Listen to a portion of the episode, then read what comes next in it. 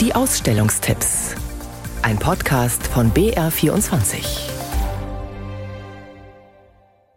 Sie prägen unseren Alltag, unser Leben. Immer wieder stoßen wir an Grenzen. Die Ausstellung Über Grenzen im Museum Oberschönenfeld des Bezirks Schwaben erzählt Geschichten von Menschen mit unterschiedlichsten Grenzerfahrungen aus unterschiedlichen Epochen. Der berühmt-berüchtigte bayerische Hirsel, der Räuber Matthias Klostermeier, konnte sich im 18. Jahrhundert lange seiner Verhaftung entziehen, weil er ständig in andere Regionen flüchtete. Im 20. Jahrhundert ging das nur noch selten. Christine Hofmann-Brandt berichtet vom Schicksal eines DDR-Flüchtlings. Der als junger Mann versucht hat, über Ungarn auszureisen, illegal auszureisen, wurde leider dann an der Grenze erwischt und zurückgebracht, später dann aber von der BRD freigekauft. Das ist eine sehr spannende Geschichte, aber auch Oberschönenfeld selber. Die Schwester Emanuela ist hier mit als eine Station vertreten, die hier hinter den Klostermauern arbeitet, betet, hat ihre Geschichte zur Verfügung gestellt und setzt eine Vernetzung ins Kloster hier. Auch mehr oder weniger bewusste Grenzen werden in der Schau somit angesprochen, die in unseren Köpfen. Das Ausgrenzen wegen des Geschlechts gehört ebenso dazu wie das Gefühl von Zugehörigkeit aufgrund der Religion. Wie wir damit umgehen, ist auch eine Frage des Alters. Junge Leute lernen hier Grenzen auf eine neue Art kennen. Die kannten gar nicht diese Barriere. Erst jetzt in der Corona-Zeit haben die diese Barrieregrenze überhaupt wieder kennengelernt.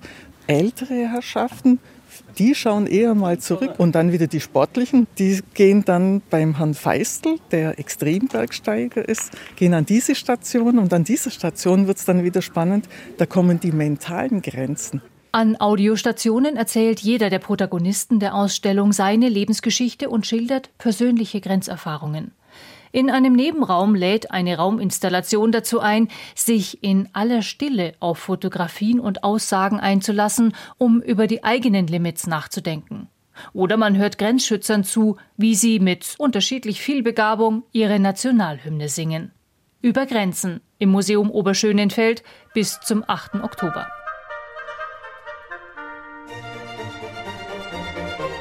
Bayern und Böhmen verbindet eine lange Geschichte. Doch der eiserne Vorhang hatte die Länder zuletzt über Jahrzehnte getrennt. Diese Zeit ist zum Glück vorbei. Und auch wenn es eine gemeinsame Geschichte ist, die Blickwinkel darauf sind doch mitunter sehr verschieden. Das macht den besonderen Reiz der neuen Landesausstellung aus. Sie wird gemeinsam vom Haus der bayerischen Geschichte und dem Nationalmuseum Prag verantwortet. Entsprechend ist es auch die bayerisch-tschechische Landesausstellung, die sich dem Barock in Bayern und Böhmen widmet, die Zeit des Dreißigjährigen Krieges.